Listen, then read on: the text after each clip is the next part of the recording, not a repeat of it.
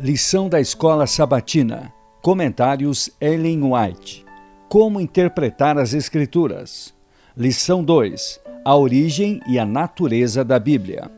Quinta, 9 de abril. Compreendendo a Bíblia em fé. Deus permitiu que uma inundação de luz fosse derramada sobre o mundo, em descobertas científicas e artísticas, mas, se até mesmo as mentes mais brilhantes, se não forem guiadas pela palavra de Deus em suas pesquisas, perdem-se em seus esforços para encontrar as relações existentes entre ciência e a revelação.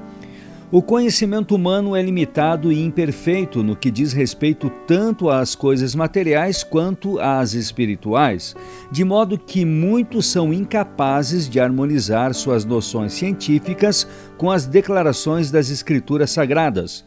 Aceitam meras teorias e especulações como fatos científicos e julgam que a palavra de Deus deva ser provada pelos ensinos da falsamente chamada ciência. 1 Timóteo 6,20. O Criador e suas obras estão além de sua compreensão, e por não poderem explicar isso pelas leis naturais, a história bíblica é considerada indigna de confiança.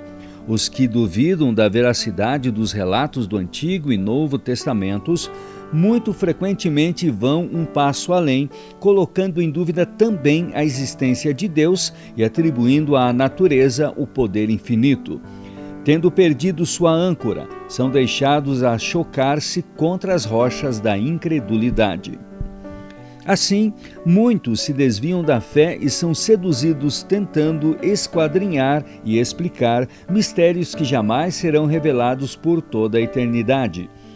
Se os homens se limitassem a pesquisar e compreender o que Deus tornou conhecido a respeito de si mesmo e de seus propósitos, chegariam a tal perspectiva da glória, majestade e do poder de Jeová que sentiriam sua própria pequenez, contentando-se com o que foi revelado para eles mesmos e seus filhos.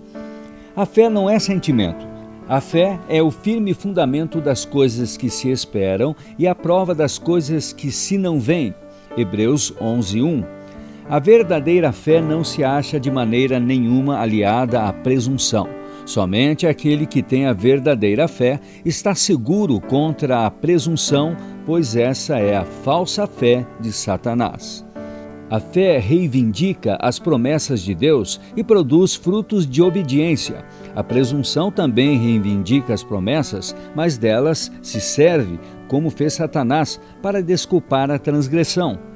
A fé teria levado nossos primeiros pais a confiar no amor de Deus e a obedecer aos seus mandamentos. A presunção os induziu a transgredir sua lei, acreditando que seu grande amor os haveria de salvar das consequências do pecado. Não é fé o que roga o favor do céu sem cumprir as condições sob as quais é assegurada a misericórdia. A fé genuína tem seu fundamento nas promessas e medidas das Escrituras.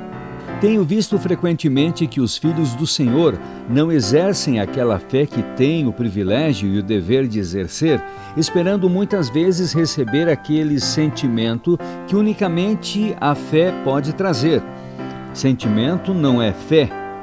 Ambos são coisas distintas. Cabe a nós exercitar a fé, mas aquele sentimento de alegria e as bênçãos, Deus é quem os dá.